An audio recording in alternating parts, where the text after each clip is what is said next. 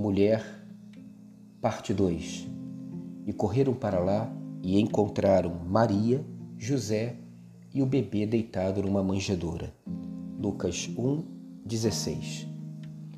A mulher tem mais sensibilidade para perceber o tempo de Deus e o tempo das coisas.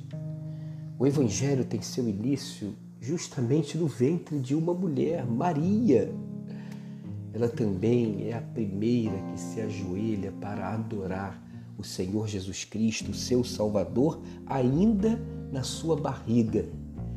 Isso mesmo, a mulher sabe primeiro, percebe primeiro, sofre primeiro.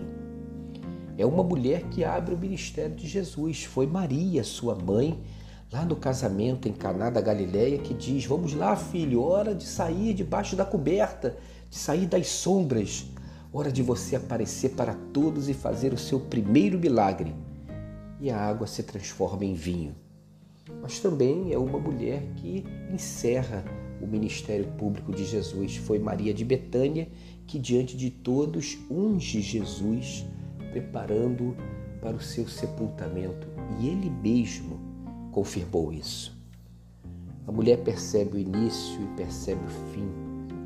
Percebe que o homem não consegue perceber, percebe na correria da vida os momentos mais essenciais.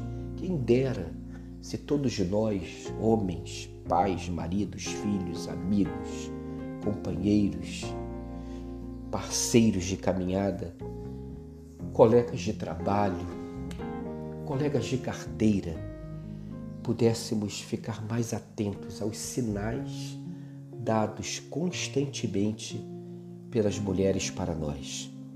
É dentro dela que a vida inicia e é no seu olhar que a gente sabe quando tudo terminou.